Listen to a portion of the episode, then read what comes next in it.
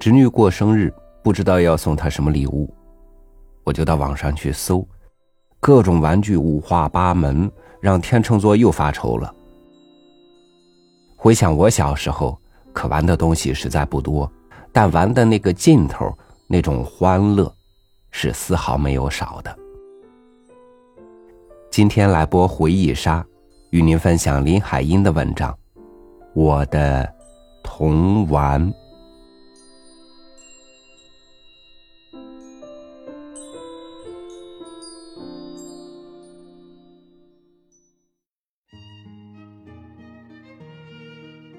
我的小脚娘，老九侠的鞋盒里住着我心爱的小脚娘。正在静静的等着他的游伴，李莲芳的小脚娘。夏日午后，院子里的榆树上，鸡鸟儿、蝉，拉长了一声声“叽叽”的长鸣。虽然声音很响亮，但是因为单调，并不吵人，反而是妈妈带着小弟弟、小妹妹。在这有韵律声音中，安然的睡着午觉。只有我一个人，在兴奋的等着李莲芳的到来。我们要玩小脚娘。一放暑假，我就又做了几个新的小脚娘。一根火柴棍儿，几块小小的碎花布做成的小脚娘，不知道为什么给我那么大的快乐。老九侠的鞋盒是小脚娘的家，鞋盒里的隔间、家具也都是我用丹凤牌的洋火盒堆隔成的。如果是床，上面就有我自己做的枕和被；如果是桌子，上面也有我剪了一块白布勾了花边的桌巾。总之，这个小脚娘的家，一切都是照我的理想和兴趣。最要紧的是，这是以我艺术的眼光做成的。最让我兴奋的是，中午吃饭的时候，我准备了一个用厚纸折成的菜盘，放在坐凳我屁股旁边。等爸爸一吃完饭，放下筷子离开饭桌时，我的菜盘就上了桌。我夹了炒豆芽、肉丝炒榨菜、白切丝等等，装满一盒子。当然，宋妈会在旁边瞪着我，不管那些了，牙签儿也带上几根，好当筷子用的。李连芳抱着他的鞋盒来了，我们在阴凉的北屋套间里展开了我们两家的来往。掀开了两个鞋盒，各拿出自己的小脚娘来。我用手捏着只有一条裤管脚。和露出鞋尖的小脚娘，多多多的走向李莲芳的鞋盒去，然后就是开门让座、喝茶、吃东西、聊天儿。事实上，这一切都是我俩在说话，在喝茶，在吃中午留下来的菜，说的都是大人说的话，趣味无穷。因为在这一时刻。我们变成了家庭主妇，一个家的主妇可以主动，可以发挥，最重要的是不受制于大人。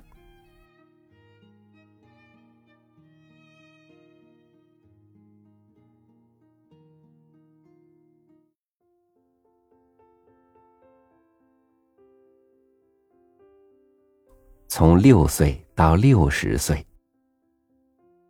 旧时女孩的自制玩具和游戏项目，几乎都是和他们学习女工、练习家事有关联的。所谓寓教育于游戏，正可以这么说。但这不是学校的教育课程，而是在旧时家庭中自然形成的。我五岁自台湾随父母去北平，童年是在大陆北方成长的。已经是十足北方女孩子气了。我愿意从记忆中找出我童年的游乐，我的玩具和一去不回的生活。昨天为了给汉生写这篇东西和做些实际的玩具，我跑到陈陵街去买丝线和小珠子，就像童年到北京荣县胡同的瑞玉兴去挑买丝线一样。但是想要在台北买到缠粽子用的丝绒线是不可能的了，我只好买些粗的丝线和穿孔较大的小珠子，因为当年六岁的我和现在六十岁的我，眼力的使用是不一样的呀。用丝线缠粽子是旧时北方小姑娘用女工材料做的有季节性的玩具。先用硬纸做一个粽子形，然后用各色丝绒线缠绕下去，配色最使我快乐。我随心所欲的配各种颜色。粽子缠好后，下面做上穗子，也许穿上几颗珠子，全凭自己的安排。缠粽子是在端午节前很多天就开始了。到了端午节，早已做好，有的送人，有的自己留着挂吊起来。同时做的还有香包，用小块红布剪成葫芦形、菱形、方形，封成小包，里面装些香料，串起来，加一个小小的粽子，挂在右金纽畔上，走来走去，美不唧唧的。除了缠粽子以外，也还把丝绒线缠在卫生球上。总之，都成了艺术品了。珠子也是女孩子喜欢玩的自制玩物，它兼有女性学习的装饰品。我用记忆中的穿珠法，穿了一副指环、耳环、手环，就算是我。六十岁的作品吧。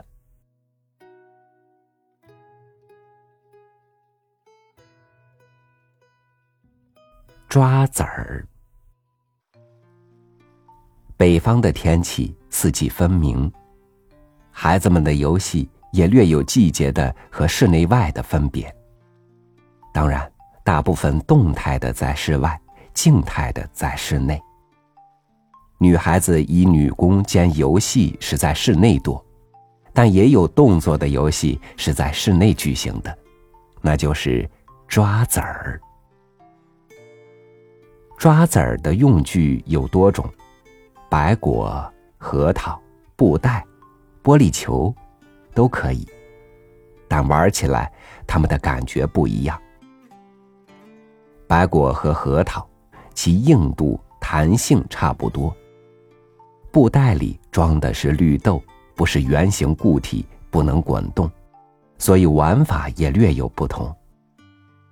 玻璃球又硬又滑，还可以跳起来，所以可以多一种玩法。单数五或七粒的籽儿，一把撒在桌上，桌子铺了一层织得平整的宽围巾，柔软适度，然后拿出一粒扔上空。手随着就赶快捡上一颗，再扔一次，再捡一颗，把七颗都捡完，再撒一次，这次是同时捡两颗，再捡三颗的，最后捡全部的。这个全套做完是一个单元，做不完就输了。女性的手比较巧于运用。当然是和幼年的游戏动作很有关系。记得读外国杂志说，有的外科医生学女人用两根针织毛线，就是为了练习手指运用的灵巧。抓子儿冬日玩得多，因为是在室内桌上。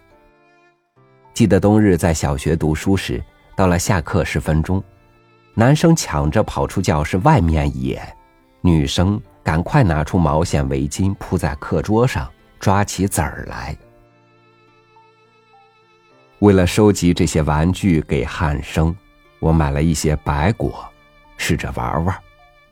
结果是扔上一颗白果，老花眼和略有颤抖的手，不能很准确的同时去捡桌上的和接住空中落下来的了，很悲哀呢。除了抓子儿，在桌上玩的还有弹铁蚕豆。顾名思义，蚕豆明铁，是极干极硬的一种。没吃以前，先用它玩一阵吧。一把撒在桌上，在两粒之中，用小指立着划过去，然后捏住大拇指和食指，大拇指放出。以其中的一粒弹另一粒，不许碰到别的。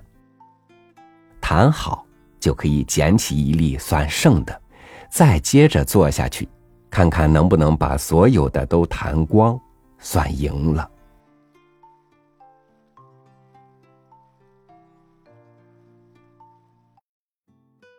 跳绳和踢毽子这两项游戏虽是至今存在。不分地方和季节的，但是玩具就有不同。跳绳，当然基本是麻绳，后来有童子军绳和台湾的橡皮筋。我最喜欢的却是小时候用竹笔管穿的跳绳，放在学到玻璃厂西门，放了学到玻璃厂西门一家制笔作坊。去买做笔切下约寸长的剩余竹管，其粗细是我们用写中楷字的笔。很便宜的，买一大包回来，用白线绳一个个穿成一条丈长的绳。这种绳子，无论打在硬土地上、砖地上，都会发出清脆的竹管声，在游戏中也兼听悦耳的声音。跳双绳颇不易，有韵律，快速，但是在跳绳中捡铜子儿也不简单。把一叠铜子儿放在地上，绳子落地碰不到的地方，每跳一下，低头弯腰下去捡起一个铜子儿，看你赶不赶得上，又要跳第二下，又跳又弯腰。又伸手抢钱，虽不是激烈运动，却是全身都动的运动呢。踢毽子是自古以来的中国游戏。这玩具羽毛是基础，但是底下的托子却因时代而不同了。在我幼年时，虽然币制已经用钢板为硬币。但是遗留下来的制钱还有很多用处，做毽子的托底就是最好的。方孔洞，穿过一根皮带，把羽毛捆起来，就是毽子了。自己做毽子也是有趣的事，用色纸剪了当羽毛，秋天的大朵菊花当羽毛，都是毽子。而记忆中。有一种为儿童初步学踢毽子的，叫踢制钱儿。两枚制钱用红头绳穿起来，刚好是小孩子的手持到脚的长度即可。小孩子提着它，一踢一踢的，制钱打着布鞋帮子，倒也很顺利。踢毽子到学习花样的时候，有一个歌可以念：踢。照歌词动作，一个件儿踢两半儿，打花鼓绕花线儿，里踢外拐八仙过海九十九一百。念完刚好踢十下，但是踢到第五下以后就都是特技了。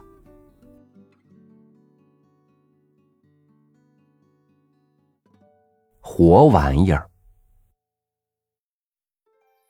小姑娘和年幼的男孩到了春天养蚕，也可以算玩的一种吧。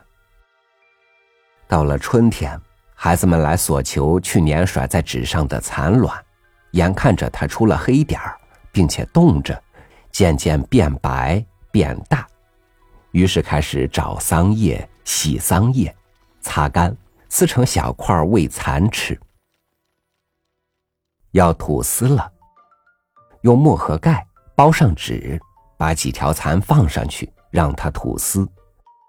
仔细铲除蚕食，吐够了，做成墨盒里泡墨汁用的芯子，用它写毛笔字时，心中也很亲切，因为整个的过程都是自己做的。最意想不到的，北平住家的孩子。还有玩吊死鬼的，吊死鬼是槐树虫的别名。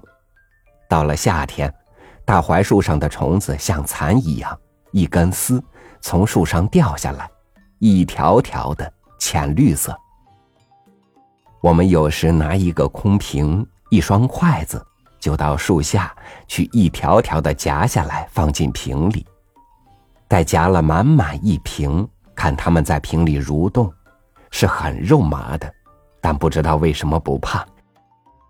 玩够了怎么处理，现在已经忘了。雨后院子白墙上爬着一个浅灰色的小蜗牛，它爬过的地方，因为粘液的经过而变成一条银亮的白线路了。你要拿下来。谁知轻轻一碰，蜗牛敏感的触角就会缩回到壳里，掉落到地上不出来了。这时，我们就会拉出了声音，唱念着：“水牛，水牛，先出犄角后出头，你妈你爹，给你买烧饼羊肉吃呀。”又在春天的市声中，有卖金鱼和蝌蚪的。蝌蚪，北平人俗叫蛤蟆骨朵儿。花含苞未开时叫骨朵儿，此言青蛙尚未长成之意。北平人活吞蝌蚪，认为清火。小孩子也常在卖金鱼挑子上买些蝌蚪来养，以为可以变成青蛙。其实玻璃瓶中养蝌蚪是从来没有变成过青蛙的，但是玩活东西总是很有意思的。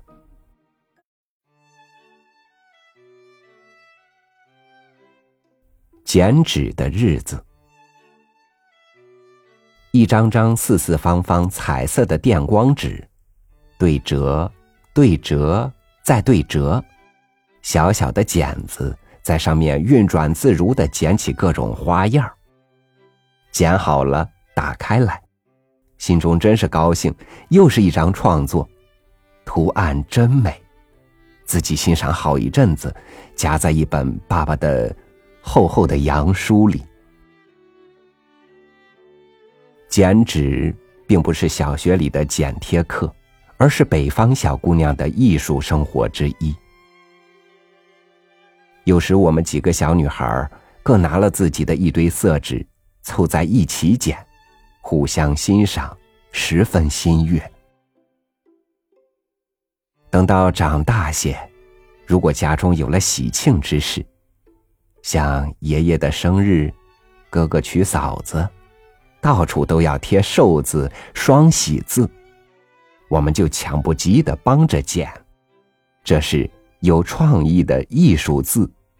就可以出现了。